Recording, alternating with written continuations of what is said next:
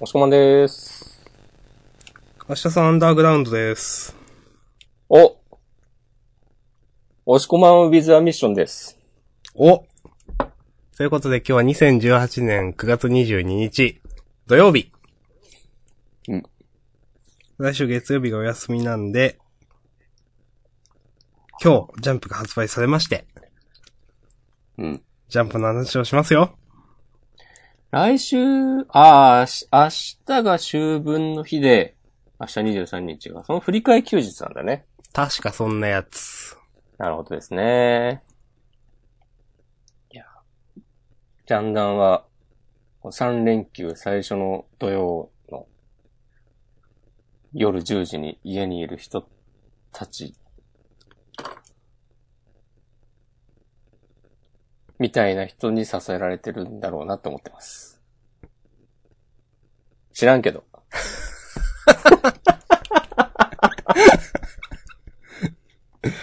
ありがとうございます、皆さん。土曜日の3連休の初めの夜10時に家にいるような皆さんありがとうございます。ちょ、怒られますよ。怒られんで。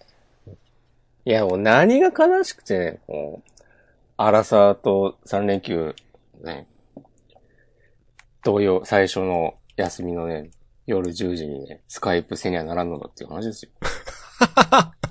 もう、もう解散ですよ、これ。そんなこと言ったら。もうおしまいです。もう今日が最終回。うん。はい。みたいなね、こういうね、まあ、い軽つも口をの、叩けるようなはいね。、いつものやつを。はい。おそう。まあ、じゃあやりますか。えーっと、 お、明日さんからのアンサーは特にありませんでした。え何のアンサーですか あ、軽口の話。いそう。やー、思ってますよ。まあいやいやいや。もしこまんとはね、3回くらいあった中なんでね。そんなもんかうん。うん3回読んだと思いますよ。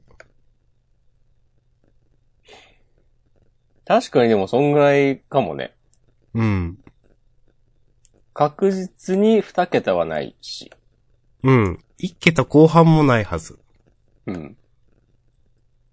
なんか忘れてるのがあったとしても5回ぐらいだよね、きっとね。うん、多分ね、4だと思う。3かな ?4 かなだと思うけどな。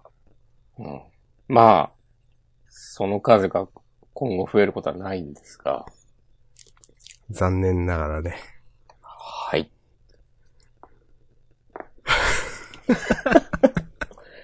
ということで、こんなね、こう、じめっとした気分を吹き飛ばす、はい。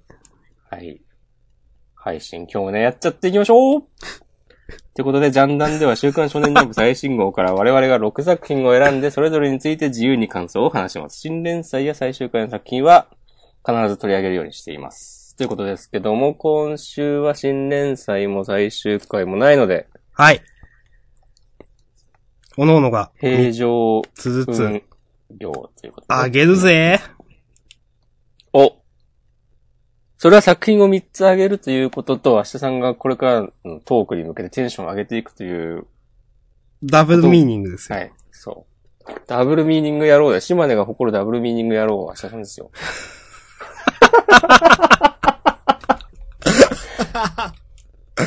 はい、やりますよ。はははい。決めてるはい決めてる決めてます決めてますよ。もちろん、えー、どうしよっかな。もち結構でろもん決めてますよ。今週、今週被る説あるでしょちょっと待っていね。や、わからない。わからない、どうかな。いやー、どうだろうな割とでも、いろいろ良かったんだよな良かったけど、はい、準備できました。本当に本当に、ええー、どうしよう。あと一個。あー、まあまあまあ。よし、決めた。決めましたよ。じゃあ、行きますか。はい。はい。せーの。ドンと。ドン。あー。なるほどね。いや、まあ、そうなるよ。まあ、なんかもう実質ね、全かぶりみたいなところはちょっとあるんですけど、確かにね。私が、あ、明日さんが挙げたのが、鬼滅の刃、アクタージュ、アリスと太陽、そして押し込まんどうぞ。僕が挙げたのが、えー、ハンターハンター、鬼滅の刃、アクタージュ。はい。ということで、鬼滅の刃とアクタージュが被りまして、えーと、あと、アリスと太陽とハンターハンターですね。ということはどうし、ましょうか。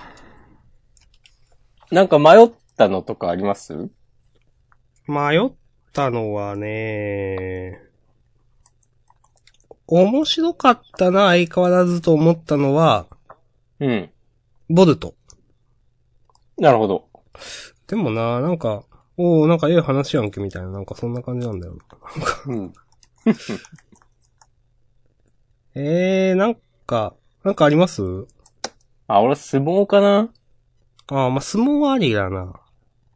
相撲、相撲、呪術回戦、僕弁あたりは迷いましたね。ふんふんふん。あと、まあ、呪術回戦こ。こら辺話しますかまあ、適当にやっていきますかこの辺も。うん。あー、あったあったあった。まとめるとそ、してあ、はい。ハンター、ハンター、鬼滅、アクタージュ、相撲、えーどうなってんだこれ。僕 iPad 弁、アリス対応ね。が iPad がおかしいかもしんない。おちょっと iPad の再起動してます。はい。じゃあ、せっかくだから呪術回戦も入れとくか。はーい。ということで、そんな感じでね、やっていきましょう。呪術呪術改善、ハンターハンター、鬼滅の刃、アクタージュ、日の丸相撲、僕たちは勉強ができない、アリスト対応の、3、4、5、6、7作品。まあ、あのー多分ね、あげたはいいけど的なものもね、あるでしょう、多分。あります。はい。で、まあ、アリスト対応が長くなるでしょうーん、まあね。でもまあ、分かってたことみたいなところもあるんでね。答え合わせだね。うん、そうですね。あ、この間、あの、はい。ジャンプ、感想、ポッドキャスト三強の一角である、はいはいはい。あ、今週のジャンプ読んだをね、ちょっと聞いてたんですよ。ああ、はい。なんかちょっと面白いことをやってて、ほう。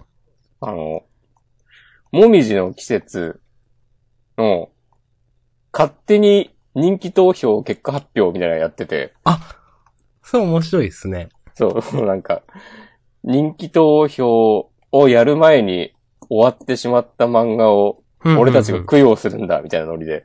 うん。これね、ちょっと、パクりたいなと思いました。え、それパクらないはです、けどんリスナーから、なんか、応募していただいてるってことですかいや、その二人で。ああ、二人だけで。ああ、なるほど。二人で、じゃい第10位、なんとかさんとかで、言ってた。なるほどね。やり、やりますやんないけど、あ面白いなと思いました。 まあね、これから終わる漫画ね、ちょっと余裕があったらやってもいいかもしれないですね。うんまあ、パクリ、パクリですけど。もうね、貪欲にね、パクっていこどうなんですかねその向こうもなんか、ジャンダンを意識したりしてるんですかねう。いや、絶対してないでしょ。 うん。いはーい。や、でもね、我々はね、こうね、岩尾さんや、ね、荒谷くんが言ってるようにね、どんどんね、周りを食って、成長していかないと。どんどんね、最強のポッドキャスターになっていくんで。ということで、再起動できたあ、はい、できました。あの、なんか読み込みがずっとされないページがあってなんだこれって思ってたんですけど、再起動して直りました。えっとね、2018年になっても、再起動したら大抵治るんだよね。そうなんですよね、それね、ほんと。うん。未だにね、困ったら再起動ですよ。そう。まあでも、困ったら再起動っていうシチュエーション自体は減った気がするけど、さすがに。なるほど。困ること自体は。うん。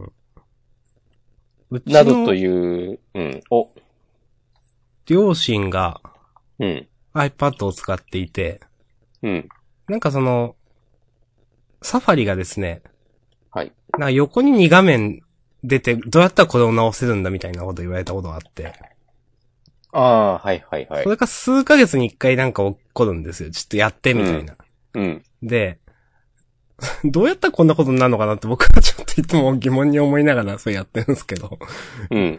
あの、いつも、まあ、ちょっと、例えばこう、こう、ここを消したりとかって、まあ、一番困ったらこれ長押しで電源落とせるから、みたいなこと言っても、なんか、わかんない人はわかんないっすね、と思って。うん。いや、でも俺もあれわかんねえな。やり方。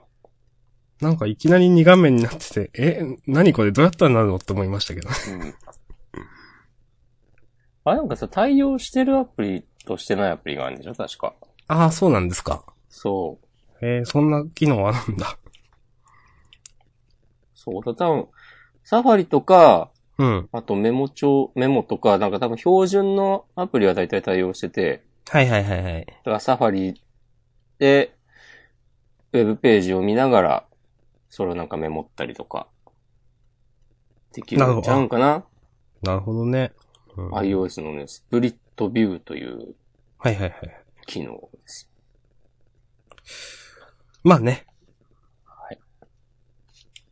ジャンプの話をしましょう。そう。俺たまにそうね、自分でやろうと思って、やり方わかんなくなって、まあいいかってなります。まあ、しなくてもね、大丈夫ですもんね、大抵のことは。うん。なんか、もっと多分いい方法あるんだろうなと思いつつ、今持てる材料でなんとかするっていう場面はよく、その、エクセルとか使っててありますけど。そうそういうのはね、なんか、エンジニアの皆さんはね、こう、いろいろなんかやれマクロを組めだ、なんかこと、うん。スクリプト組んでなんかやれだとか言うでしょはい。俺は別にいいと思うよ、やんなくて。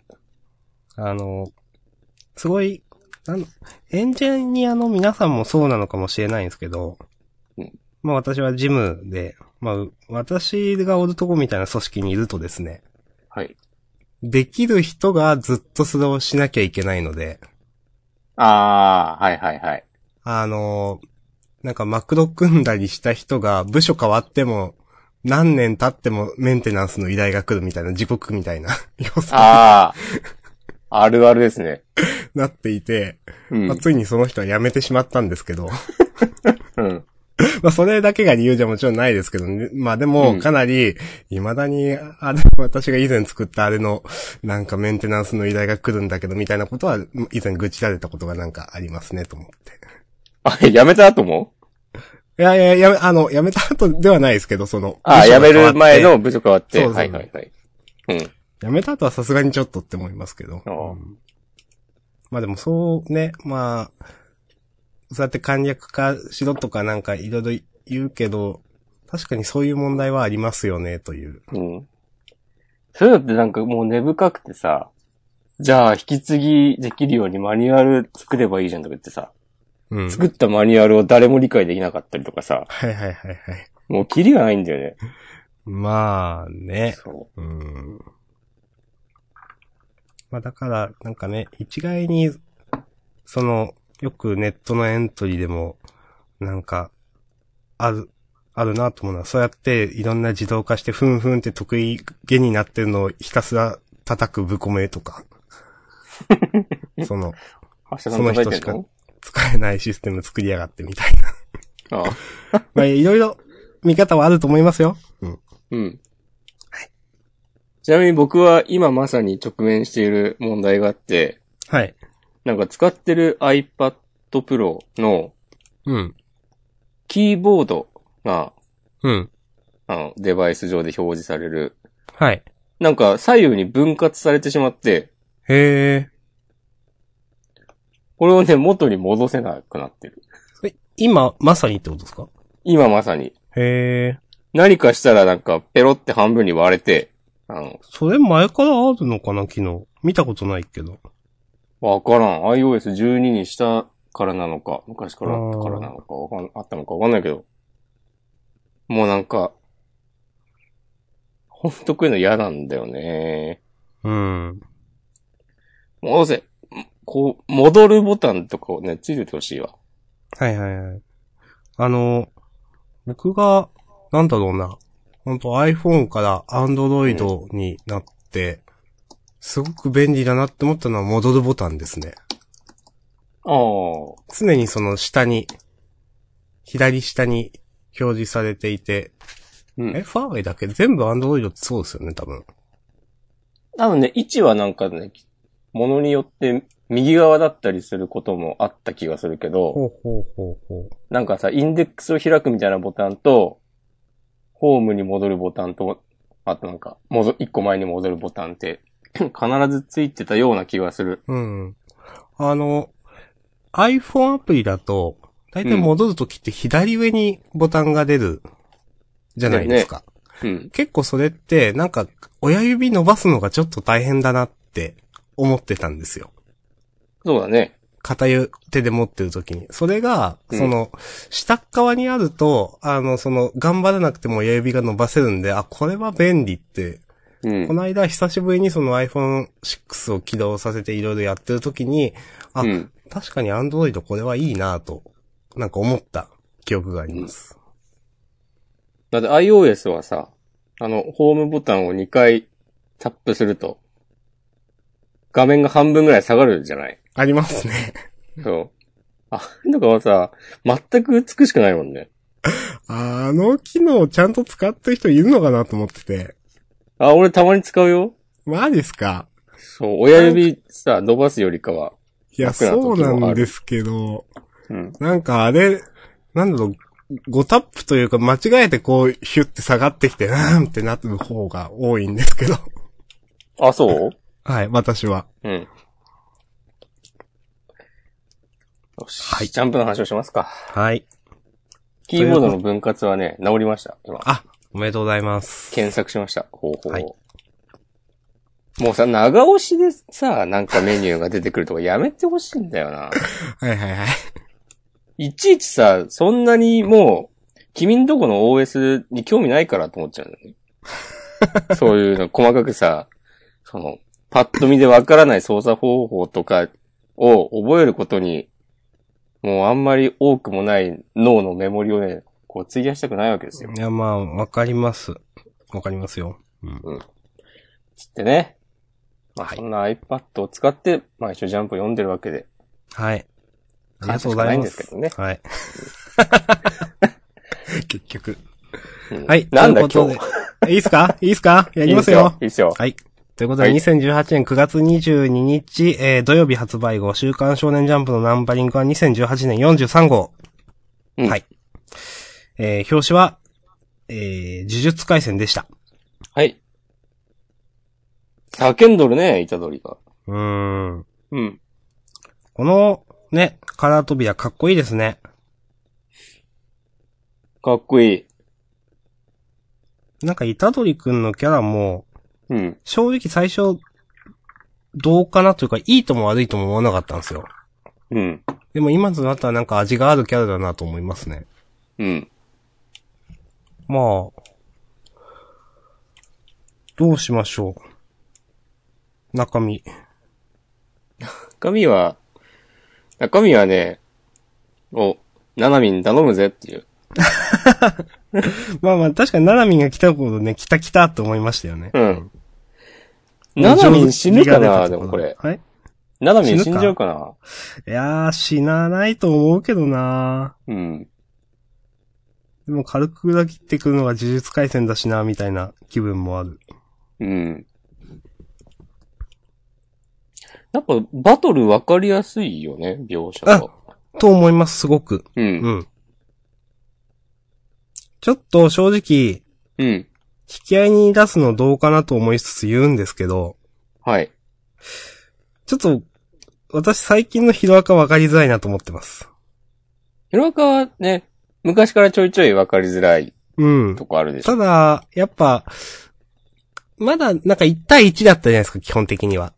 うん。最近複数になってるからか余計分かりづらい気がしていて、なんか一人一人がちっちゃい感じというか。うん。ちょっと読みづらいなと思ってます。うん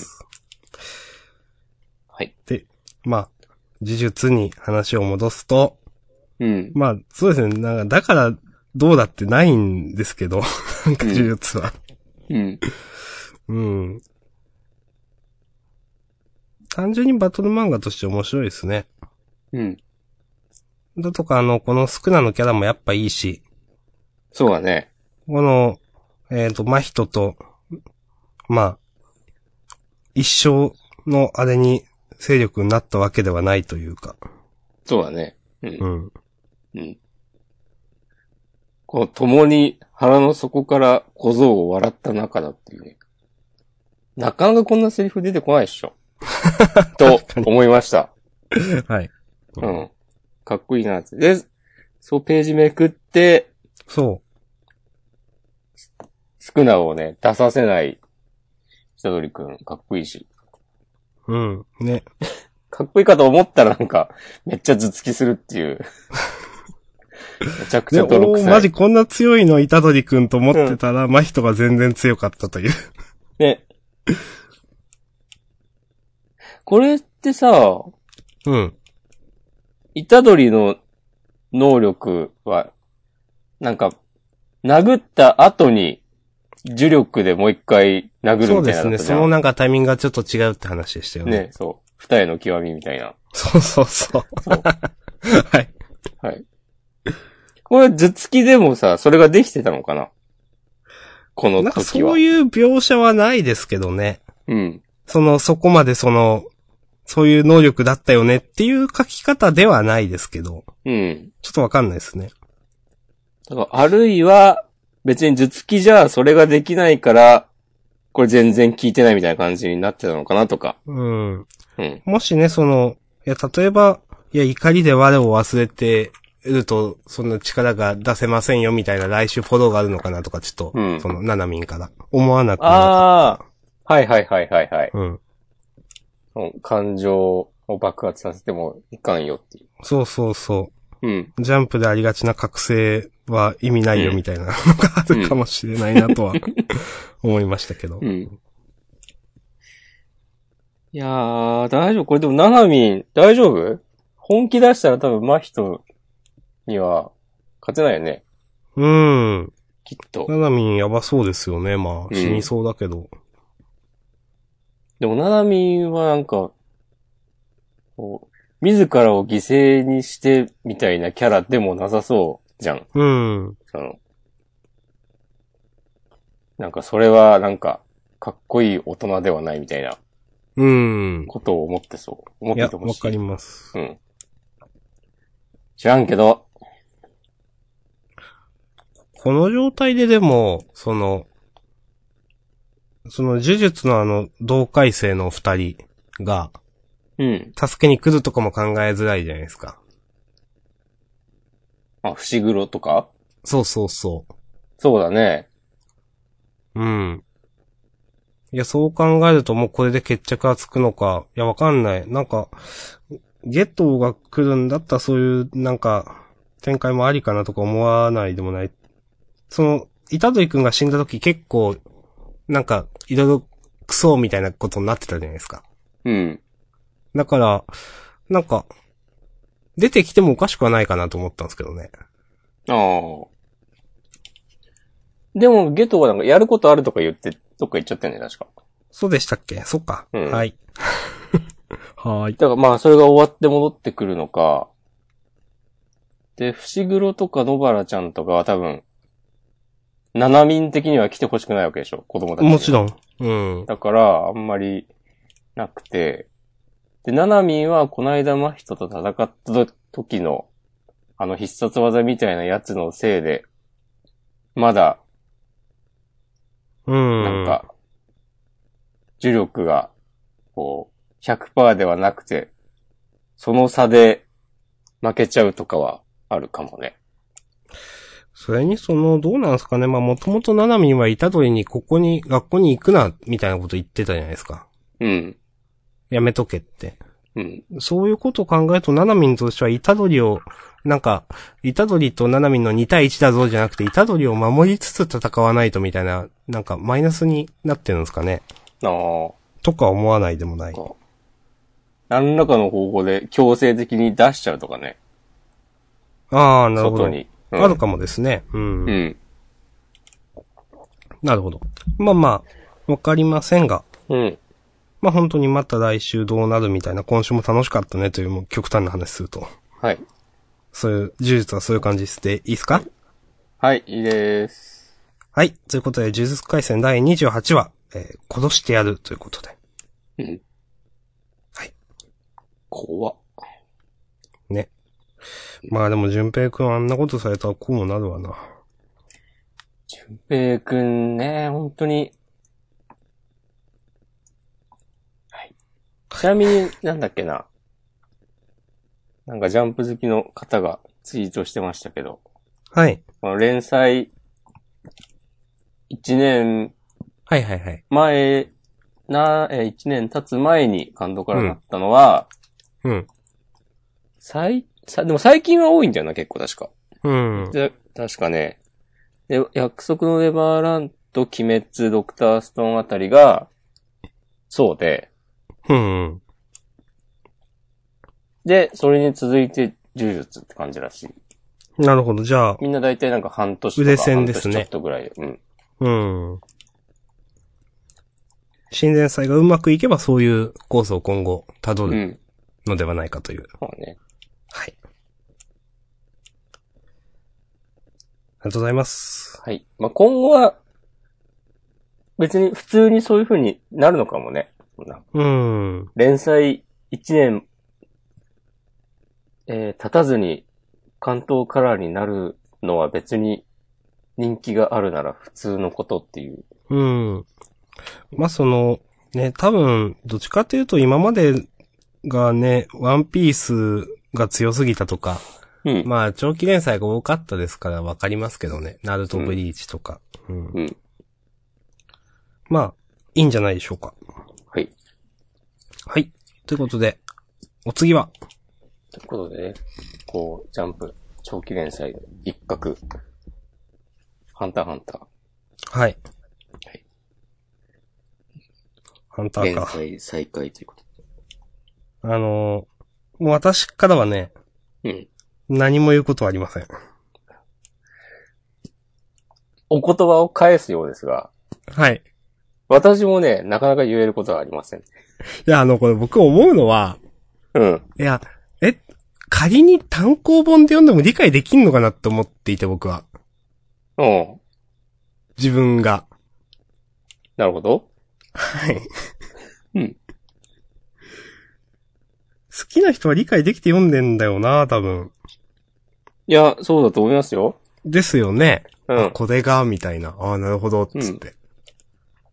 そう。えこういうのはまあ好きな人は、もう、自分の気の済むだけ読み込んで考察して楽しめばいいし、うん。こう我々みたいな、こうカジュアル勢も、はい。あ、なんかこの雰囲気楽しいね、さすが富樫だねっていう感じはいはいはで、いワイワイできればいいんじゃないですかそうっすね。まあ、富樫先生はね、その、そういうカジュアル勢でもね、ちゃんとね、ここ、あの、ちゃんと燃えるとこだよ、みたいなのをなんか雰囲気でやってくれるんで、うん。なんか、なよくわかんないけど楽しいみたいになりますよね。そうそうそう。っていうことを再確認できたので大丈夫です。はい。はい。このでもセンターから、表紙の絵はね、ちょっと笑ったな。 これね。そう、キルはゴン、レオリオが。そう。並んでて。こうキルアそうがで、すね俺今どこっつって。そう。キダを、で、今どこゴンは、俺年使えないんだった。レオリオはダセコだっていう ことで。はいそうですね。確かにみんな、その通りですね。待たれる、再会の日っつってね。この適当な煽り。これあの、待たれる再会の日は今気づきましたけど、ちょっと面白いですね、これ。うん。確かに、いつになるんだというね。うん。はい。はい。でもえ、本当ハにンター、ハン全く何も話さなくていいですかター。はい。ナンバはいー381、捕食でした。はい、ありがとうございました。続いて、鬼滅の刃。第127話、勝利のメイド。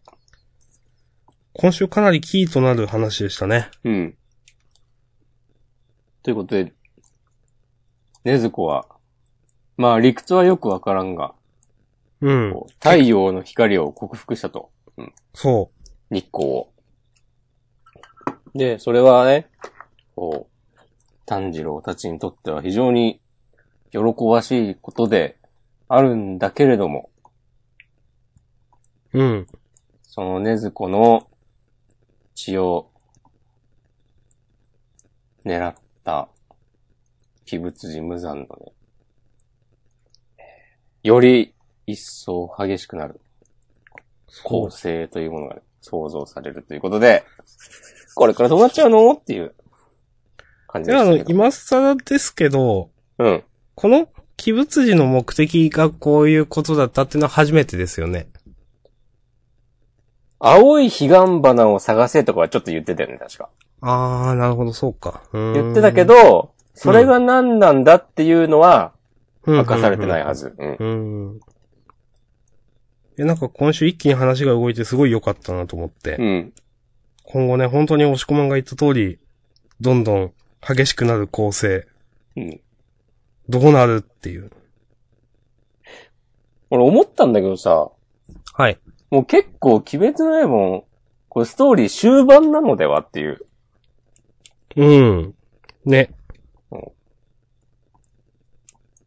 なんかもう一気に残りの上限の鬼たちがさ、また同じように、二人とかで、三人とかで来たら、もう、ラスボス、無惨様だけとかなるじゃない。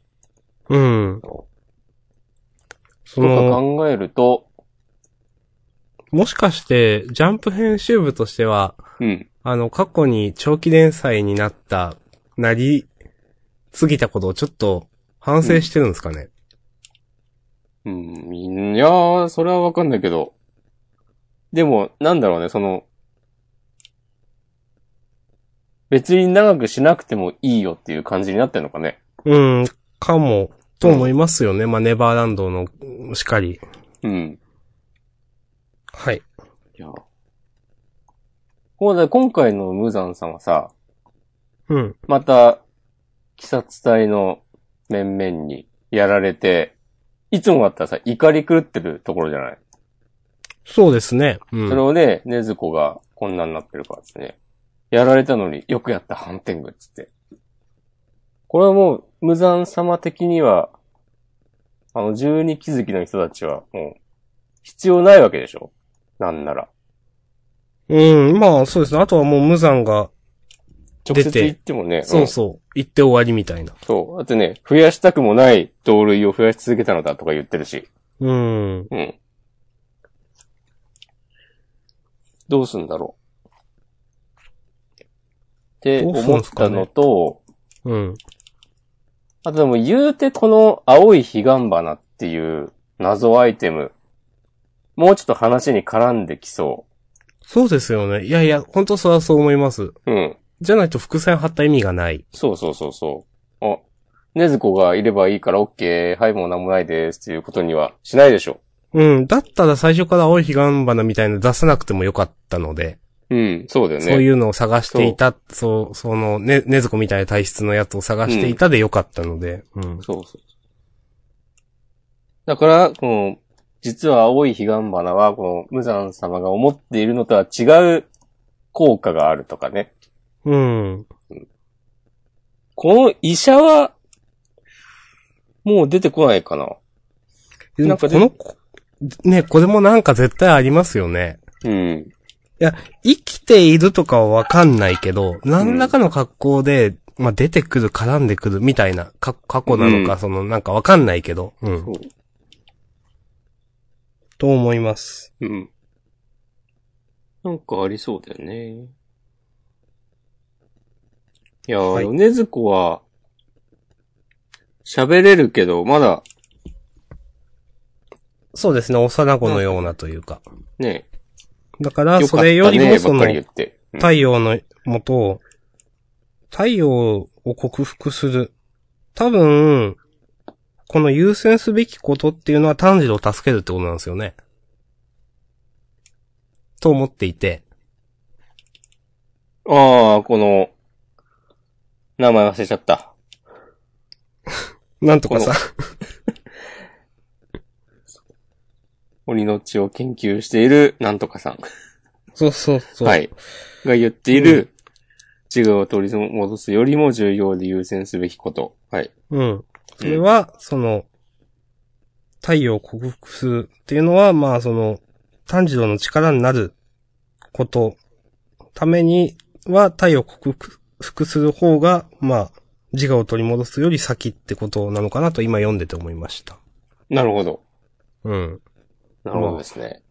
でも鬼はでも夜しか襲撃してこないよなとか思うとよくわかんなくなってきたけど。まあいいや。はい。はーい。はい。そんな感じで。いいですかうん。まあ、細かい、ね、みんなの表情とかもやっぱ今週も良かったなと思って。うん。いすごく。見ててほっこりしたシーンもあったし。やー、誰も知らなくてよかったね。そうですね。うんあ、まあ、村の人死んじゃったりはしてた けど、いろいろ死んでるけど。メインキャラ。い、や、ほんと、この恋柱の人とかね、毎週、一方その頃っつって、もう、コロクショに負けてたらどうしようって思ってたからな。これはでもね、結構その、ねずこの、ねずこが太陽を克服した件もそうだし、うん。パワーバランス的にも、結構やばいんじゃないですかうん。鬼殺隊、ぐぐっとと思います。力を増して。まあ、ただね、今までその前線に出てこなかった鬼物類が出てくるっていうことで、うん。まあ、向こうも本領発揮というか、うん。まあ、決して鬼殺隊が完全に上回ったわけでは全然ないんじゃないかという。そうね。うん。まあ上限の1、2、3ぐらいまで残ってるしね。そうそうそう。なんかね、その、鬼殺隊の人たちもあと、まあ、鬼殺隊の人っていうか、あの親方様もどうなのみたいな話もあるし。うん。親方様もまだ謎が多いんで、そうですね。なんか、戦えないような描かれ方してるけど、うん本当に戦えないのとかなんかう、ん。いろいろ思うんで、うん。まあ、ちょっとどうなるかなみたいな、楽しみはあります。うん。こんなとこっすかはい。はーい。よかったね。ということで、鬼滅の刃第127話、勝利の名道でした。うん。はい。はい。じゃあ、そろそろまた、善逸と、伊之助も出てきてくれるかなそうですね。結構ね、あの、二人も好きなんで楽しみです、出てくるの。うんとか、あの、富岡義勇さんとか、うん。富岡さんはうん、そんなに出て、あれ、富岡さんって死んでないよな。うん、生きてる。ああ、よかった。うん。そんな出てきてないけど結構強烈なキャラだなと思ってるんで。うん。富岡さん的にも嬉しいんじゃないですかねずこが。こんな、なったら。ね。ね富岡さん謎多いですよね、なんか。うん。そんな、ね、あのーなんだ。あんまり、炭治郎のこと、そんな、ちゃんと、よくとか思ってないのかなと思ってたら、なんか命かけるみたいなこと言い出したりとか。ねえ、ねずこが人を食ったら死んで詫びますみたいな言ってるもん ね。そうそう。な、な、なんなんだこの人はみたいなね、感じでしたよねそ。うそうそ謎大きい。う。うん。鬼滅はでも出てくるキャラみんな、お好きになれていいですね。いいですね、本当にね。うん。うんそうは思います。うん。じゃあ、はいそんな感じで。はい。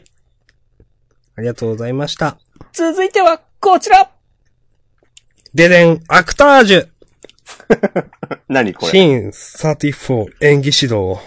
ほ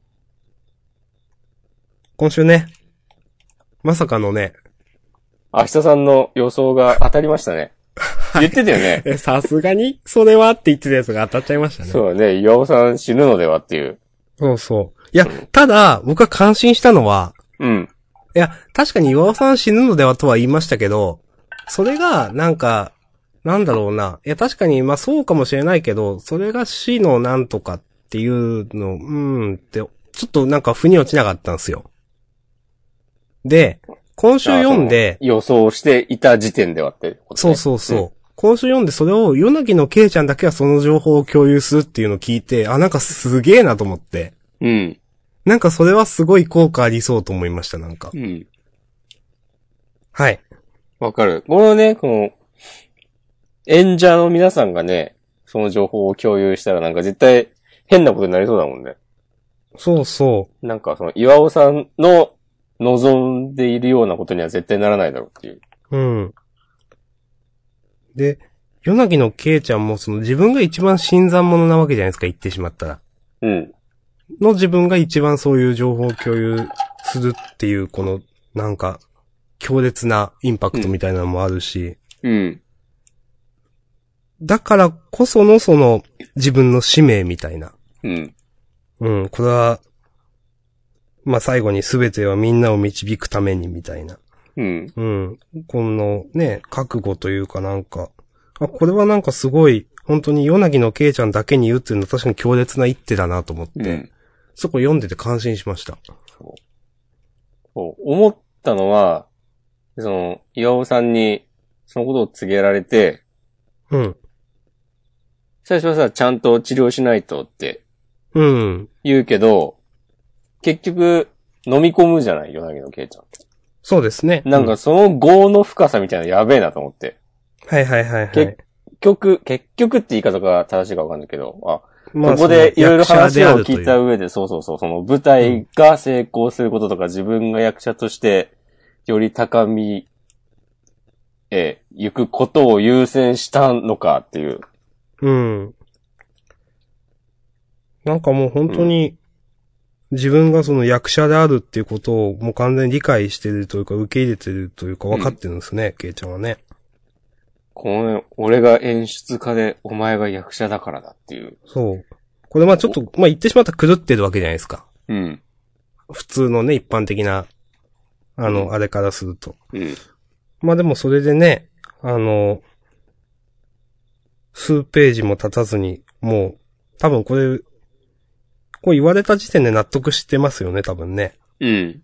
まあ、その、受け入れづらいところはあるけど、でも、それを否定しているわけではなさそうというか。うん。まあ、この、夜が明けるまでに考えたんじゃないですかああ、まあそれはあるか。うんう。うんん。あの、ね、これ本当に、この引き来週も楽しみだし、うん。ちょっと、あやっぱ、すごいなと思いましたね。そんなすごいのに、最後のコマ。タスマニアデビルって。うんこ れね。はいはい。まあ、ケイちゃんのね、面白い T シャツは、よくネタになりますけども。はい。えーうんち、ちなみに、はい。アキラくんのうん。くだりはどうでしたまあ、いいんじゃないかな。うん。ちょっまとあ、この、うん。カメちゃんだっけあの、うんこのはい男の子と、七尾さん。なんか、二人とも、アキラくんに親切すぎるのでは、みたいな気があー特にこの男の子の方、亀ちゃんの方。亀、亀さん。亀なんとかさん。と思ったけど、それも、なんか、あきらくんを買ってくれてのことなのかなって思えば、まあ、ええんちゃうと思うし、うん。その、思いに答えてくれよ、あきらくんというね。私は期待しております。なるほど。はい。僕はですね、うん。単純にちょっと気持ち良くないなと思って見てて、このくだり。というとうん、いや、このイケメンみたいなことを亀ちゃんが言うわけじゃないですか。ああ。それに対して僕は自分が恵まれていると思ったことはないって、うん。いや、そう、でも、まあ、本心なんだろうけど、うん。さっき、なんか、なんだろうな、押し込まんが、いや、亀ちゃん、親切すぎるのではって思われたかもしれないですけど、い言われたと思うんですけど、うん。あんまりなんか僕、なんか嫌だなっていう方が先に来ちゃって。まあ、言い方悪いじゃないですか。うんこ、亀ちゃんのはい。ああ。なるほどね。うん。なんか、ここ、正直僕はもうちょっと違う描き方できなかったのかなと僕は思っちゃいました。この数ページ、アキラくんの何か自覚を促すとしても。ああ。ここはまあでもすげえ酔っ払ってるからいいんじゃないまあ、それはね、そう、うんうん。それは、そっか。まあ、そうだな。うん。はい。アキラくんでもな、こんだけお膳立てされて、なんもならないのではみたいな不安がちょっとあるんだよな。いやーでも、アクタージュはそこちゃんと夢見させてくれる漫画だと、僕は思ってるんで安心してますけど、そダうメはか。いや、い。それもある。うん。そこまで厳しくはないと思ってますけど、うん。確かに、まあ、岩尾さんにね、認められたからいるっていうね、最低限の、うん、保証はもう、ここでされてるわけだし。うん。いや、本当はアキラくんがでも一番楽しみだな、どうなるのか。確かにね。うん。まあ、ケイちゃんがどうなる、アラヤくんがどうなるも、まあ、楽しみだけど、うん。アキラくんがどうなるってあんま想像つかないんで。そうそうそう。他の二人はなんか、なんとなく想像がつくというか、そうですね。まあ、今までのすげーの延長線上っぽい感じはしますよね。そうそうそうなんかね。うん。アキラくんが、こう、役者として評価されるのが一番物語が動くでしょ。うん。いや、わかります。うん。多分そうするとね、そのお母さん、星ありささんとかもなんかうん。思うところがあるだろうしう。ん。うん。いや、楽しみですね。うん。いいと思います。そう。なんか来週から2週連続センターカラーだとか、どっかに書いてなかいっやー、すごいですね。最後書いてありましたね。た。ね、すごいよね。うん。実二人ともノリ質、に乗ってます関ね。東カラーみたいなもんでしょ。うん。 2週連続とか言ったら。結構前も言ったかもですけど、僕はアクタージュの扉絵は結構楽しみなんで。そうだね。はい。うん。来週、再来週と楽しみです。一体どんな面白 T シャツを着てくれるのか。はい。あの、ね、マジっぽい扉絵と、ちょっとコミカルな扉絵とうん、あると思うんで、どっちかなというのもありますし。楽しみですね。はいはい。はい。ということで、アクタージュシーン34演技指導でした。はい。はい。またーす。ありがとうございます。じゃあお次は、日の丸相撲かなはーい。えー、第210番、最高ということで。うん。で、ミカこと、ね。サダのお話でした。まあ、あんまり、なんやかんや言うような回ではなかったけど、うん。サダが、ことのような思いで、この、土俵に立っていて、で、高校時代をどう過ごしていたのか。ちょっとね、日の丸相撲読み直そうかなと思いました。わかる。あのー、いや、今も面白いんですけど、うん。過去どんなこと言ってたっけこいつみたいなのをうん確認すると多分もっと面白いんだろうなと思っていて。そう。この、同時期がさ、一度の負けでへし折れとったあの小僧がなとか、これどこだっけと思って。なんか取り組み前に、ああ。取り組み前じゃないか。取り直しのとこでさ、そう、回はいはいはい。とか、あ、うん。ですね、これね。全然覚えてないけど。そこんなシーンあったんだなう。うん。いつだっていう。この同時切りのね、うん。もう、高校編ではすげえインパクトでしたよね、と思って。あれ違うん わかんない。インパクト同イン時パク期。トがあまったね。あいいや。はい。いおいいでちゃすんと言って。ちゃんと言ってください。や、もう、いや、嫌ちゃんとだ。言ってください。やだちゃんと言ってください。ちゃんと言ってください。あの、結構僕、同時切りって、名前なんです、うん本名。 天王寺そう、天皇寺合ってた。え、高校最強みたいな人だった、じゃないですか。そうだね。鳥取白老高そうそ校うその天王寺く。う。うんん。はい。結構ね、わかんなくなるんですよ、これ。あの、なる。 話してても、どっちで言えばいいのかわかんなくなる。その今のしこなで言えばいいのか。 そうそう。なんか気づいたらしこなで言うのが普通になってるけど、 うん。高校編はね、もう違ったんで。まあでも、いや、天王寺のその、なんか、すごい王者感みたいなのって、高校編ではずっとあったと思いますよ、と思って。そうだね。うん。まあでも完全にもう今、人王が出てきちゃったんで、うん。なんか、ちょっと、風格としてはちょっと落ちるみたいになっちゃってますけど。うん。うん。いやでも言うてもね、今場所、今のところ全勝でしょそうですね。うん。今回、サザに勝って。うん。まあ、もしかしたら、人王を止める、うん。ね、第一候補うん。かもしれない。いやーまあでもそうでしょ。この、若手の中での実力はナンバーワンなんじゃないのやっぱ高校の時うからん、と思います。うん。そう。天王寺、同時切りか、草薙。そうですね。まあ、同時期にか草薙ですよね、みたいなね、うんありますよね。そう。その二人を筆頭に、そう。他にもね、国宝級の。草薙は、あれ草薙。いっぱいってこれ誰ですっけ誰に負けたんだっけ出てました多分、出てたと思うけど、うん。覚えてない。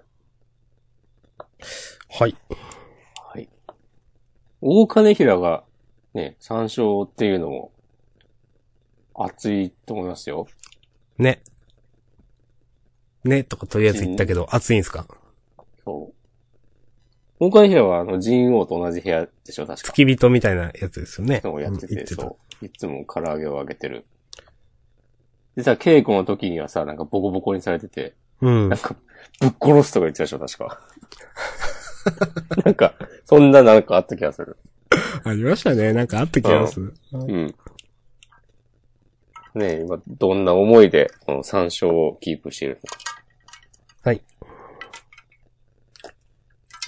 そうだね、ちゃんとこの、今出てるキャラが、高校時代、どの学校の、どいつだったかっていうのを、なんかちゃんと対応させられたらもっと楽しそう。うん。課題著書だな。はい。日の丸相撲もね。うん、足しておきます。はい。でも日の丸相撲なんなら多分、全部読めるんだな、家で。どういうことですか俺は、多分日の丸相撲、連載始まったぐらいからずっと、ジャンププラスあ、そういにうこ課と。金してるので、うーん。もうダウンロードだるいけど、うん。できなくはないという。そう、全部読めるな。うーん。はい。はもうい。僕は漫画喫茶行きます。おーい。お、来る埼玉の漫画喫茶。いや、行かないっす。おーい。いいっすかいつもいます。はい。ということで、日の丸相撲第、えー、210番最高ということで、あうん。りがとうございました。いやーでも、なんだ、この、日の丸がさ、うん。相撲楽しいっていうのを思い出して、うん。で、そっからでまた、えー、サダが出てきて、このなんか強いやつだとやれるの、最高に楽しいとか言ってる流れ、なんか、さりげなく美しいですね。うん。うん。真剣勝負は楽しいんだっていうことを、読者に印象づける、川田のこの手腕。侮りがたし。川田先生も、絵上手くなりましたよね、多分。うん。昔、なんかこんなに、なんか真に迫る絵、ここまでじゃなかった気がすると思って。はい。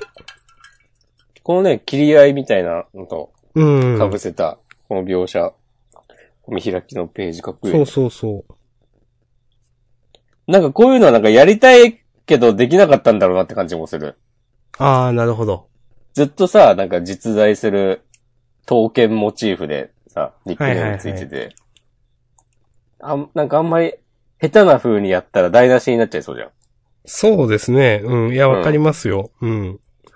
別に、さ、まあ最初から上手かったとは思うけど、やっぱここへ来て、まあでも最初からやってたらなんかとんでもかよみたいな。うん、言われかねないじゃないですか。ね、うん。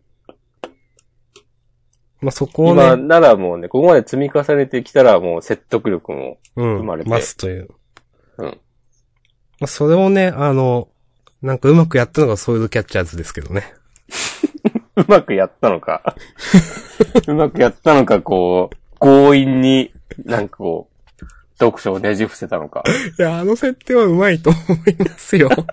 あ、まあね。せはい。設定でね。うん。そう、設定でうまいこことう、言ってね全部そねうねもう、もうこういう設定だからっていう。そうあれもうまい。最初からそれをやっていいことにしたってい。そううそうそう。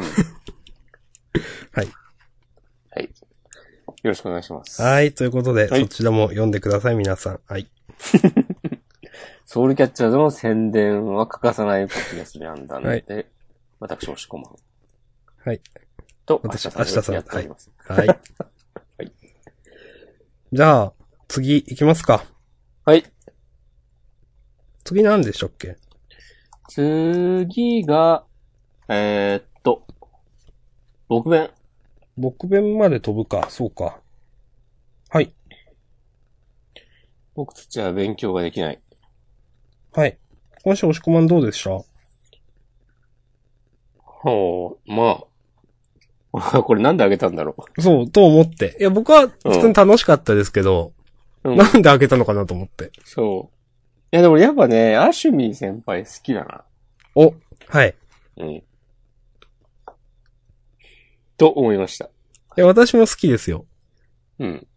はい。これね、この好き具合はね、僕は明日さんにはね、劣りますけど。いや、そん、明い日さんは、島根一アシュミー先輩が好きな男です。いや、そんな。いや、でもそうかも。そうかいや、ちそこまでじゃないと思いますけど。でも、やっぱ、主要キャラの中で僕はアシュミが一番好きですね、やっぱ。なるほど。うん。まあ、こういうね、こう、明けすけな年上キャラ、ね、我々陰キ陰キャは好きになるもんですから。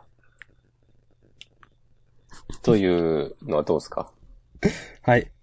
そういうことでいいと思い ます。え、どういうことで一す理あるで しょかどういうことですか一理はあるでしょどういうことなんですか、それ。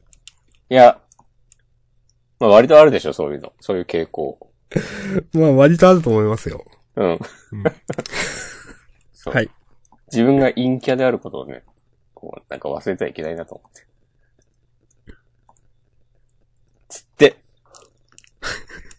これでもさ、先生と仲良くなったね。昔と比べたら。えっ、と、ゆいがくんがアシュミーがんあ、趣味が。あー、昔そんな感じでしたっけな、そんなんなかったっけあったか。わかんない。全然ないかもしれない。いや、もう。でもあったな気こがとする言わん、言わんとこってことで次行きませ んか。あ、じゃあカットしよう。お願いします。はい。じゃあ僕弁はね、上げてない程度お願 いします。最初から、最初にはあげた言けっどた、か。わかんない。そこを切れるかわかんないけど。そう。まあじゃあ、ということで、まあ、僕弁はこんな感じでね、サクッと終わらせて次行きましょはい。う。よしということで、僕たちは勉強ができない問い80湯煙の果て、前任者は散々たる X にたゆたるということで。うるせえななタるイトルがいちいち。はい。これは、これは別に元ネタとかはないか。ないのかな湯煙の果て、前任者は。前任者はさすがに今回のに合わせて変えてるんじゃないですかうん。湯煙の果て。散々たるとたゆたるは元からこれっぽい。ほう。なんかあるあるのいや、わかんない。まあ、調べてないけど。あ、あちらの印象ね。はい。ちょっと、調べるの、めんどくさいんですよ、自分の今の環境が。なさそう。なんもなさそなさそう。はーい。う。湯煙の果て、スペース散々たる、スペースたゆたうとかではい。検索したけど、 なんか普通に、僕弁感想みたいなのしか引っかかりませんで した。はーい。はい。はい、ということで、ありがとうございました。ありがとうございました。はうまーい。いこと編集ししておいてください。はーい、ウィー。じゃあ、来ましたね。今週一番のね、問題会と言っても過言ではない問題児ですよ。はい。アリアスリス太陽と。太陽、トラック12、同じドアをくぐれたら。これはね、僕の、かつて大好きで、一時期あんま好きじゃなくて最近また好きな、はい。こうバンプオブチキンですね。ああ、いや、聞いたことあるなと思ったんですよ、俺。うん。ああ、バンプ、バンプオブチキンか。うん。はいうん。はいはい。これはね、なんだっけな。何に入ってんだっけ。ユグドラシルうーん。とい。う2004年に発売されたアルバムに収録されております。はーい。はい。まあ、パンプ好きから言わせてもらうと若干の下打ち感がありますけど。下打ちしなかったことないじゃないです か。これ、このタイトルシリーズで。そう。そうかもしれない。まあ、いきますよ。はい。いや、まあ、今週ね。うん。いやー今週、でもこれまた、あれこれは、俺の予想、俺が言ったんだっけ先週、どっちが言ったか忘れたんだけど、うん。この、アリスちゃんのうん。グラミーを目指すっていう夢が、うん。太陽くんと出会ってからの話だったらどうしようみたいな話を。はいはいはい、ししまましたね。うん。そう。その、アリスちゃんの昔からの、子供の頃からの夢ではなく、うん。どっちが言ったんだっけ俺が言ったのかなこれ、押し込まんです。うん。で、いや、さすがにそれは、みたいな。そう。それは、これは俺は当たってほしくないこととして言ったんですけど、ちょっとね、びっくりしました。ね、なんかこれ、あ、なんか、あ、こうんこ偶然なんだ、みたいな。な、出会いがど。こ高校で出会ったのって偶然なんだと思って。あなんか、ね。ほんと偶然あったんだ。っあ。うんて。思いました、なんか。ああ、なるほどね。うん。うん、そう。いや、探し当ててとか、なんか、ういん。うん。やわかんないけど。うん。うん。うん。まあ、なんか、まあ、順番に、あいいよ、どうぞ。順番に行きますか。頭から、14歳の夏。私は、大切なものをなくした。というモノローグから始まるはい。トラック12同じドアをくぐれたらですけども、はい。まあ、書いてはないけど、これは両親とかなのかなもしかして。これ書かないのもなんか意味あんのっていう。いや、多分ないと思こっからもうね、不信感爆発ですよ。う。うん。爆発しないけど、不信感がポコッと出てきて、ちょっと成長した。 この冒頭二コマで。で僕はこの、最低で最高なことにって言い回しが、うん。ちょっとイラッと来てしまって。俺もね、これ来た。いや、思いますよね、なんかこれ。来るよね。いや、なんか、その、この、な、いや、わかんない。なんか、帰国子女キャラだからこういうことを言ってると思うんですけど、うん。いや、なんか、最高要素あるみたいな。いや、ほんとそうなんですよ。いや、なんか、いやこういう、この最低で最高なみたいなのってすごくなんか、下品だけどクールみたいなものに対して褒め言葉で使うとかだったらなんかわかるんですけど、うん。なんかここ、ネガティブな情報しかないじゃないですか、これって。うん。 なんか、全然これ、格好つけたけど意味通ってないみたいに見えて。いや、まあ、言い回し自体が僕はもう単純に嫌いだなと思ったんですけど。わかるよ。だってそのさ、お墓の前、その、誰かわかんないけど、まあ、両親とかうん。が亡くなってしまったという事実に対して、うん。最高要素はないもんね。うん、まあ、そうですね。うん。そいや、まあ、もしかしたら、この後結局、太陽くんと会うっていうところまでかけてる最高なのかわかんないですけど、いや、それは、ちょっとって思う。う。うん。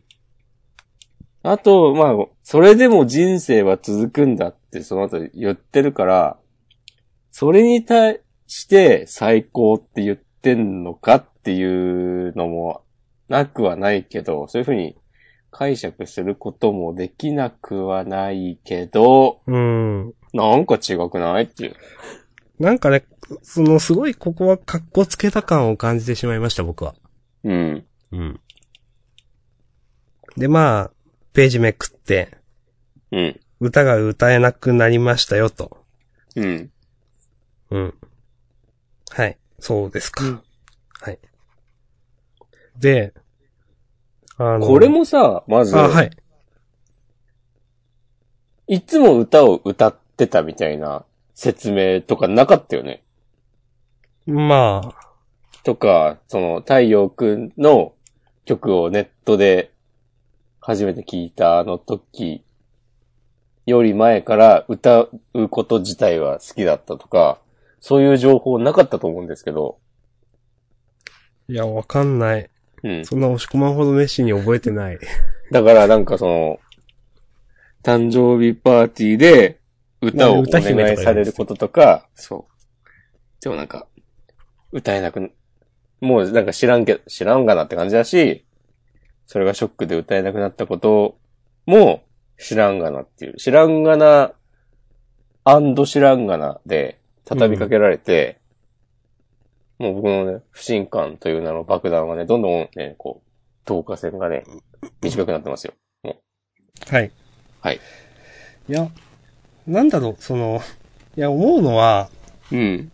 この時点でまだアリスちゃんは、うん。なんか歌姫とか言われてるけど、うん。ちょっと歌が上手いだけなんでしょ多分。でしょうね。うん。別に、プロがどうとかいう話も全然ないし、うん。みんなも、まあ、あいつ歌上手いよね、みたいな感じで歌姫とか言われてるだけでしょうん。まあ、なんかそれで、その、なんだろうな、ボイトレとか、まあそんな多分、ちゃんとしてないと思うんですけど、この描き方だと。この、歌が歌えなくなる前も後も。うん。ね、そこまでなんか本気でやってた感じじゃないと思うんですけど、それで、なんか自分が協力して太陽くんを世界一にさせてあげるっていう、その、自分の課題評価すごいなと思って。 まあね、ちょっと横道にそれましたが、続き行きましょう。いいですかうん。お願いします。やっていきましょう。はい。一個一個で見ていきましょはい。あの、歌えなくなったと。うんう。。うん。で、ボカロ曲を偶然、太陽くんのボカロ曲を偶然聴いて、うん。ピアノとドラムだけでこんな曲作れるのメロディーがなんて気持ちいいんだみたいな。うんはい、ストップ。はい。どうぞ。だ、だ、毎回さ、言ってるけど、はい。全然どういう曲かは伝わってこねえの。あーまあね、はい。ピアノとドラムが鳴っているメロディーがすごく気持ちいい曲。何どれ はい。それを聞いて、アリスちゃんはどう思ったの聞く前と聞いた後で何が変わったの聞いた後歌えるようになった。はい。よかったね。何どういう曲なのそれ。こういうとこだぞっていうね。そはい。う。うん。そして、地球の歌側から、裏側から届いたその曲は悩んでた、苦しんでた、でも音楽は好きだって叫んでた。あ、そうなんはだ。い、ストップ。ストップ。はい。地球の裏側、意味。それはいいじゃないですか。 ダメアメリカ、アメリカ日本でしょ裏ではないでしょ裏ではないですね。うん。あーあの、日本の裏側は南米のあたりですよね、確か。って言うよね。う。うんん。あれ、ま、ブラジルとかでしょ確か。そう、確かブラジル。そうそのう。らへんだよね。うん。そう学のない私でもね、そのぐらいはなんとなく知ってます。はい。はい。まあね、ざっくりね、7割方裏側みたいな感じですかうん。うん。ああ、なるほどね。ら。はい。まあ、南米ではないけど、アメリカもね、ベイですからね。そうですね。うん。 はい。地球の裏側から届いたその曲は、悩んでた、苦しんでた。でも音楽が好きだって叫んでた。なるほど。うん。叫んでたわけだ。叫んでたんですね。まあよくわかるな。まあいいけど、わかったんだな。うん。そのね叫びを、うん。うん。うん。ボーカロイドにね、代弁させてたわけだ、太陽くんは。うん。うん。生まれながらにして表現者だったから、彼は。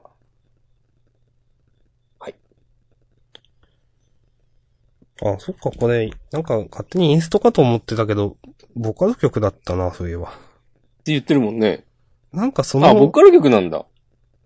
ピアノとドラム と、鏡ねりんちゃんとかですかまあわからん。初音ミクちゃんとか、神ねりんちゃんとか。うん。うん。まあ、ガクトでもいいですけど。うん。いや、なんか、何その、いや、だったら、うん。ちょっとは歌詞くらい書けよって思わないですかわかる。うん。せ、それはだってせっかく表現できるところじゃないですか。うん。ね、歌詞だったら、漫画で。うん。なんかそれは、何も考えてないんだな、みたいなうん。感じがしますよね。うん。いや、なんかそのピアノとドラムだけでこんな曲作れるのなんて、心地いいんだって。うんいや、歌はみたいな。なんか、うん。うん。そうだね。うん。うん。まあ歌はそうでもって思ったのかな。ボカロだしなんか、無機質って思ったのかなわかんうない。ん。はいなんか、いや、こんなね、人間には歌えないよって。すぐボカロ P ってこういうことするよね、みたいわかんないですけどね。はい。な。うん。はい。で、まあ、私も歌が好きと。で、私、愛ちゃんは歌を取り戻したよと。うん。けど、その、月が昇って太陽が沈むみたいにそいつは姿を消したらしいですね。うんなるほど。まあ、アカウントを消したんですけどね。 ツイ姿ッターみたいなね、なんかね。ね、 ユーザーは存在し ませんって。うん。はい。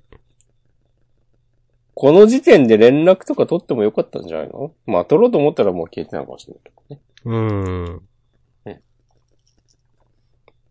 まあね。うんうん。で、その、もしいつかそいつに会えたら伝えたいと思っていたと。うん。うん太陽くんのおかげで、アイスちゃん、私は立ち直れたと。うんそうですか。うんそして、偶然、ね、出会うという。うん。うん。ああ、これ偶然なんだって思って。なんかこういうさ、偶然にちょっと必然性欲しいよね。うん、いや、わかる。うん。うん。まあまあいいや。はい。うんそして、偶然でもいいけど、うん。なんか偶然なら偶然で、うん。その偶然をなんか最後まで信じ抜く心の強さみたいなのが欲しい。うーん。だか例えら、ばなんかう、探す努力をしていたとかね。うん。で、もう諦めかけていたその時とかうん。わかんないけど。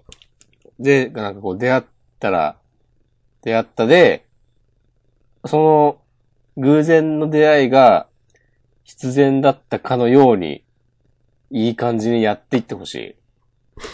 うん。だからちょっとなんか、やり手音楽プロデューサーに、なんか君が必要だとか言われたぐらいで引き下がったりする程度の運命だったわけっていう。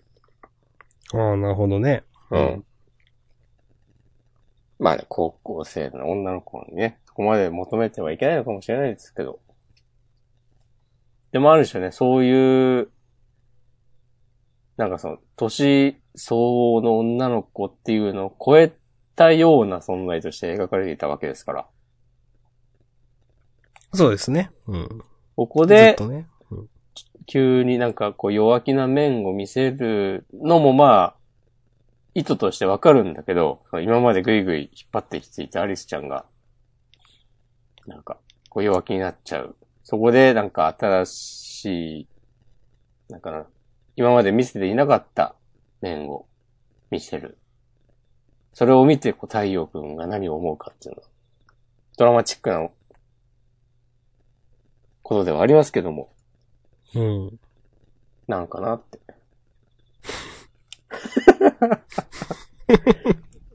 はい。はい。まあ、それで、うん。まあ、いろいろ階層っぽいのがあって、うん。この辺はいいですかうん。一緒に演奏できて失神しそうなくらい嬉しかったんだぜっていう、この言い回しは僕はあんま好きじゃないんですけど。うん。うん。なんか最初のね、最、最低で最高なみたいなのと同じでなんか、うん。うん、ふーんってちょっと思うんですけど。うん。で、まあ、結局その、太陽くんを世界に認めさせる、世界一にする、だから、グラミーだっつったんだぜっていうはい。のが、あんまピンとこなかったなと思って。来なかったね。なんかやっぱ、グラミーじゃない方が良かったかな。うん。結局グラミーでなくてよかったもんね。うん。いやなんか、グラミーとか言うからなんか分かりづらくて、世界一って言ってもらったら、ああ、なるほどねってちょっと思ったんですよ、多分。うん。わなかんる。か、グラミーって日本人からしてピンとこなくないですかうん。なんか、そう。なんかい、やたらグラミーを強調するなって、なんか思った記憶があるんですよ。うん。最初以外に何回かグラミーだぜみたいな、グラミーに一直線とかなんか言ってたうん。のを覚えていて、あ、やっぱなんかグラミーは多分特別な存在なんだろうなって思ってたんですよ。うん。全然そんな、なんか世界一って意味でグラミーだって言ってたんだなっていうのはなんかちょっと、うーんって思いましたよね、これは。そうだね。うん。うん。まあ、それで、まあ、ね、その、自分は弾くよみたいな、うん。簡単に言うと。うんで、まあ、戸惑う太陽くん。うん。うん。太陽くんが、ここで自分の思いをぶちまけたのは、ええやんと思ったよ。うん。うん。ちゃんと、この、レコード会社の人も、篠原さんも、僕の話を聞いてよっていう。うん。これは本当にね、その通りだなっていう。うんまあ、確かに話を聞けば本当にその通りですよね。 うん。そうだね。全然喋れてないもの、太陽くん、本当に。うん。はい。まあ、それで、篠原さんは本当にそれでいいのって。じゃあなって。それでね、去っていく、篠原さん。ここはね、太陽くんが、本当は、篠原さんは本当にそれでいいのじゃなくて、僕は篠原さんと一緒にやりたいんだって言わなきゃいけないんだけど、うん。それはまあ、次回以降にね。まあ、そういう、まあ、どうせそういう話にはなると思うけど、うんう。ん。うん。まあ、あとはいいん、いいかな。こんなとこじゃないですか。うん。まあ、そうですね。うん。まあ、 本当に、なんだろうな。まあ、多分断るんでしょうけど、うん。まあ、ドラマチックにするためにこうやって会社に行ってると思うんですけど、別に電話でよくねってちょっと思うし。うん、メールとかでね。うん。いいんじゃないですかその、ね、あの、お世話になっております、鈴木太陽ですって。うん。この度は、そのようなお話をいただき、大変ありがとうございました。検討させていただきました結果みたいな、なんか。やはり僕は、あの、野々原有さんと二人でうん、やっていきたいと考えました。あの、大変ありがたいお話だったのですが、また、えっ、と、機会がありましたら、二人宛てのオファーということでまた何かしらいただければ幸いです。うん。そうね。まあよろしければ新曲、新曲などできた際にはね、おお聞きいただければとはい。思います。今後ともより良い関係を築いていけたらと思っていますそ。う。そうそう、つって。 草草の草ですよ。それな。ね。いや、まあ、まあ、まあね、まあ、後半はまあもういいです。まあ、ん前半のこれがね、なんか、本当ずっと引っ張ってきた割にしょうもないんじゃないかという、なんかうん。ね、あの、悪い予感が的中したなという感じですね。うん。ここでね、あの、おさむが本部に、ね、遠征にヒュースを連れて行くことをね、こう、飲ませたみたいな、こう、はい謎のね、交渉術を太陽くんが披露してくれたりしたら、すげえなと思うけど、うん。そういう漫画じゃないので、はい。そういう漫画じゃないですね。そう。なんか、こう、太陽くんがこう、お前たちのことは利用するし、でも俺は、アリスちゃんとやっていくぜ、みたいな、感じにできたら、すげえなと思うけど、いや、まあ、そんなことはね、ないのでね。うん。そう。まあでもね、ずっと、このアリスちゃんに、こう、引っ張ってもらってばっかだった太陽くんが、自分の意思で、バシッと、言うのだとしたら、ちょっとね、頑張ってほしいですね。そうですね。ここまで本当にね、散々僕らね、いじってますけど、その、本当に太陽君は何一つ自分の殻を破れていないんじゃないか疑惑みたいなのが、ん。ね、うん。ずっとありまして。うん。まあ、疑惑というかそうだと思うんですけど、うん。初めてね、今回ね、太陽君が自分の言葉で何か、うん。自習とか喋るんじゃないかというね、うん。話ですかね。うん。うん。あ、今ちょっと、おわって思ったんだけど、うん。これ翌日なんだ。なんかもうちょっと日空いてもいい、いいのではと思ったけど。まあそれも ね、太陽くんのね、こう、腹はもうすぐに決まったっていうことでうん。あれば。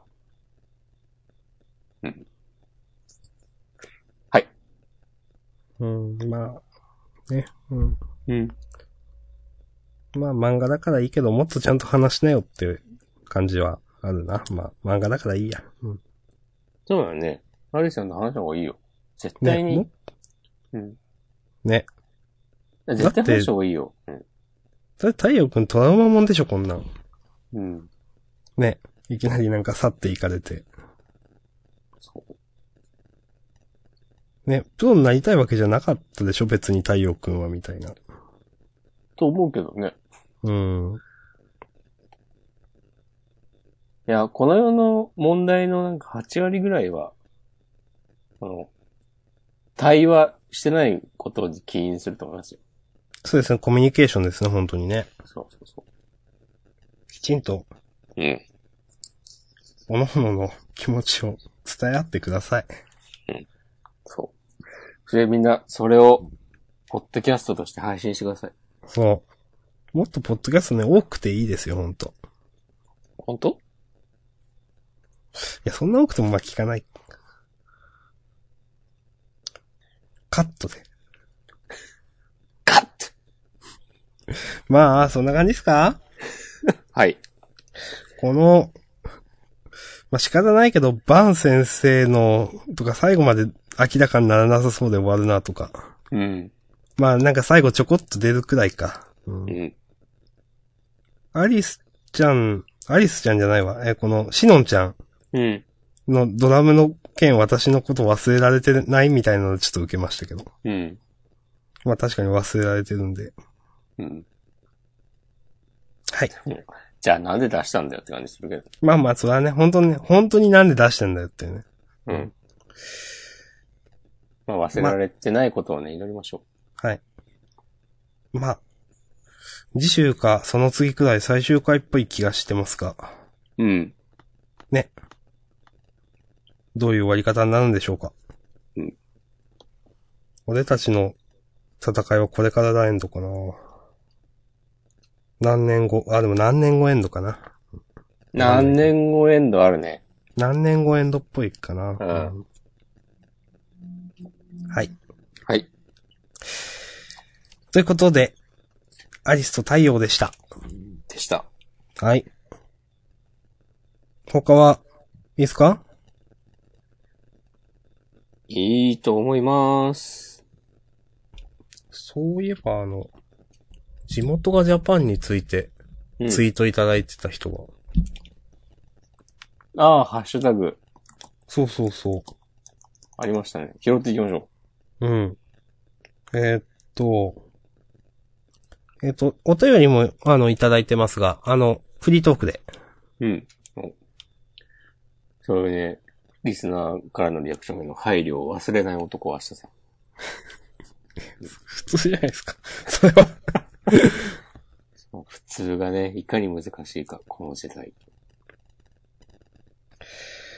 はい。い えーっと、なんだっけ。えーっと、えー、なんか名前読んだり読んでなかったりだけど、まあいいや。えーっと、地元がジャパン第2話、えーっと、好きです。ハッシュタグジャンダンということで、つぶやいていただいてます。はい。ね。板前。こ、今週どうでした、おしこまん。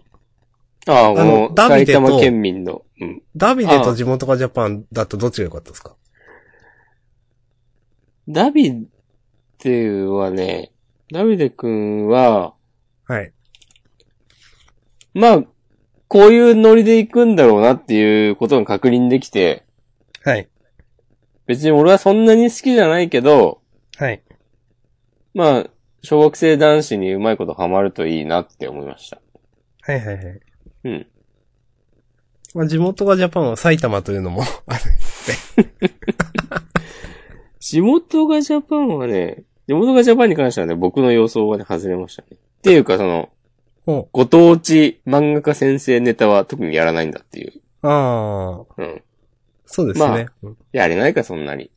うん。まあその代わりなんかね、クレヨンしんちゃんネタがありましたけどね。確かに。埼玉は、あの、佐伯の、麻生先生は確か埼玉だった気がする。ああ。とか、。松井優生とかもそうだったんじゃないかな。へえ。出身なのか育ちなのかわかんないけど。うん。で、えーっと、地元がジャパンですが、はい。うーん、まあ、どうだろうな。前回、第1話より、を読んだ後よりかは、ちょっと、好感度上がりました。ああ、なるほど。うん。私もなやんっか、ぱちょ嫌いじゃないっすね。うん。あっとの、笑ったとこあったんだよな。うん。その、さっき、その、うん。地元がジャパンについて、えっ、と、つぶやいていただいていた方の、あの、その次のツイート。これはハッシュタグじゃなんついてないけど、ちょっと読ませていただきますと。こういうストレートな逆漫画は頭空っぽにできるから精神衛生上良いって書いてあって、あ、なるほどなあ、ああ。それはまさにそのジャンプ編集部が狙った、こう、箸休め差とししての休めという。うんうん。そうだね。うん確かに、こう、ね、ジャンダンみたいなことをしている我々にこそ必要な漫画という説もあるよね。はい。そう。やれ、このセリフの意味はあるのかそとうか。。うん。なんか細かいことぐちぐち言うね。そうそうそうそうるせえ奴らだなと思われてるかもしれないですけど、編集部からは。う。もともと、 この漫画が嫌いだから、こう何やっても文句言うんだろう、みたいな ね。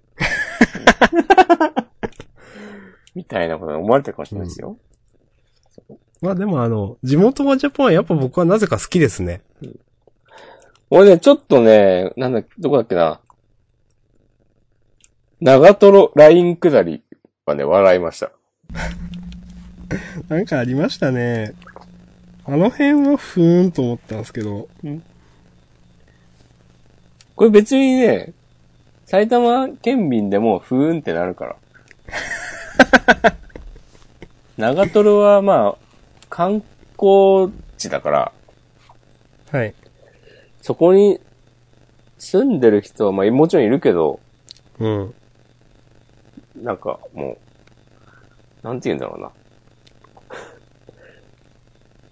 多分、別に埼玉に住んでない人と、割と同じような感覚だと思う。いや、長瀞とか別になんか、行った、長瀞に行ったことない埼玉県民とか、たくさんいると思うし。ああ、はい。あの、遠足とかで行くような場所って感じなんだよね。はいはいはいはい。だから日常的に行くような場所ではなく、あとまあ、なんだろうな、春日部がどうこうとか言ってんのも、まあいいんじゃないですかっていう。いや、こんなね、ギャグの祭典とかね、してるような場合じゃないんですよ。はい。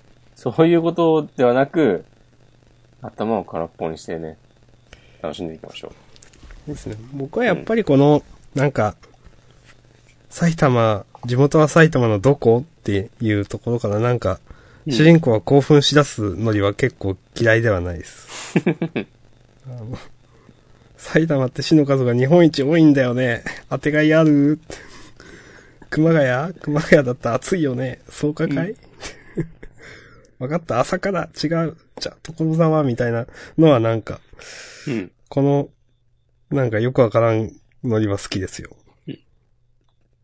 なんかでもこれ読んでて思うのは、作者の人なんか本当に、なんか好きなんだろうなって感じがする。あこういうのが。そうそうそう。うん。本当に埼玉出せえと思ってたら、そうこういうネタできなさ そう。だからなんかこう、愛の深い人なのかなと思ったりした。はいはいはい。うん。はい。はい。ということで、うん。あの、ツイートいただきありがとうございました、ハッシュタグ。ありがとうございます。ありがてこんな感じっすかね。え。はい。優勝決めますか決めましょう。優勝ね、なんか喋った感じから言うと、鬼鬼滅かア。クタージュ。あー、アクタージュね。個人的にアはクアクタージュです、僕は。タージュだないいっすかじゃあ、アクタージュにしましょう。うんはい。今週の優勝はアクタージュです。岩尾さんのびっくりな話。明日さんがね、当てたっていうのもあるし、はい。はいあると思います。はい。じゃあ、アクタージュで実施予告いきますか。はい。えー飛び出す人王百面相、自公も横綱大興奮のガチンコ名勝負、八景よいということで、うん。えーっと、日の丸相撲が、テレビアニメ放送開始直前、魂燃やせ9月場所は大白熱関東カラー、はい、うん。です。そして10月5日から、えっ、と、テレビアニメ放送開始。はい。また、始まりますね。10月からいろんなアニメが。はい。アベマ TV で見られるなら、とりあえず見てみようかな。なんか高校編だから懐かしいなっていう気持ちもあるし。あー、確かに、そそれこそさっき言った、読み返そうかなとか言ってた分が、うん。アニメを見ることで保管できるかもしれない。わかります。ええんちゃう。そして、えーっと、あ、その横、あ、そっか、ゴールドフューチャーカップのエントリーナンバー5、最後ですね。うん。えー、怪事件を解き明かすはミステリアスホラー、えー、読み切りセンターから47ページ、えー、サエズ・ユート先生のミストの解剖録ということで、うん。犯人と疑われた少女、頼りは変な解剖医ということで、ああ、そういうパターンですね。なんか、解剖医みたいなやつちょいちょいあるよね。ような印象がある。なんか、医者。なんか、なんだっけ、去年かな。スポーツ妖怪専門の医者みたいなのがなかった設定。ああ、あったかも。スポーティングスーツじゃなかったけど。 はい。なるほどね。まあでも、アポロが良すぎたからな。まあちょっとね、うん。魂が動くかどうかだよな。うんこれを読んで。うーんちょっと主人公の造形見る限り、あー、あの枠の漫画かなみたいなイメージはあるけど、厳しそアポロの留学期ですかう。ポロの留学期じゃないですよ。 あの、どっちかっていうと今思ってたのは、うん。無表露字です。ああ、なるほど。でもあそこまでなんか暗くはなさそうかな。うん。まあヒまあロ、インがちょっと可愛くないんじゃないですかこれを見る限り。え ー、そんなこと言いますそうか。うん。そうですか。そうでもない、明日さんは。明日さんはまだ保留。え、可愛くないんじゃないかって言いましたそう、言った。いや、可愛いんじゃないですかあ、そうなんか、いわいや、いいんじゃないかなと思いますけど。ううんん。なんかこの、目の感じが、僕はちまあょっと、まあ、いいや、言わんとしてることはわかりますけど、うんそうか。うん。ちょっとなんかリアルっぽくないこの右のキャラクターと比べて。うん、まあ、狙ってやってるんでしょうけど。知らんけど。はい。まあ、あのー一応ね、エントリーナンバー5まで読んで、あの、うん。ジャンダンとしての推し作品を、まあ来週決めましょう。まあ、アポロでしょうけど。おうそういうことになってるんだ。 前もやったっけなんかね、前もやりましたよ。やった気がするね。そうそう。なんかね、その時はなんか違った気がする。あ、割れたあ意見が。そう、いやいや、あの、いや、二人の、あれは一緒だったんですけど、撮った作品は違った気がします。あ、なるほどね。そういうことね。そうそうそうそう。うん。ということで、えっ、と、舞台編第2期 &10、全巻重版オンデー2号連続センターから第1弾、さっきも言いましたけど、アクタージュが、そうですね。はい。ああ、全巻重版って結構すごいんじゃないのそうですね。まあ、つ3巻、4巻どうだっけうん。 ?3 巻ぐらいかな今のとこうん。岩を最後の舞台に、各々の思惑が交差していく。うん、楽しみです。うんで、あとセンターカラーは、ブラッククローバーと、うーんと、それくらだいけじゃか。ないうん。はい。はい。そうですね。うん。はい。そんなところですかね。はい。えー、っと、端末コメント、まあ、あの、いろんな災害に関するコメントが多かったなという印象です。ああ、台風と地震。うん、そうそうそう。富樫先生はね、戻ってきましたとか、そういうのもう一切ないんだな、み たいな。のり弁とお菓子がた食べたくない深夜コンビニへ、独身のような食事は少々罪悪感、よしひろって。そうででも戻ってきましたみたいなことを言わないのは逆に安定感があるっていう。す。まあ、そうですけどね。何年ぐらい ?1 年ぐらい休んだのかか そんなになってないいんだっけいや、そんなにかな。うん。比較、うん半年ぐらいとかだっけわんないなんかでも結構早く戻ってきたなっていう扱いだった印象、どそうです。ね。うん。そう。お、はいダビデ君の黒木先生もコンビニの話題を出しておりますよ。セブンのスルメ。コンビニで売ってるスルメで一番セブンイレブンのスルメが美味しいと思います。へえ、そうなんですかこれはね、コンビニスルメ評論家の私としては、はい。確かにセブンイレブンはね、安定感あるんですよ。えー、セブンイレブン大体何食べてもうまいじゃん。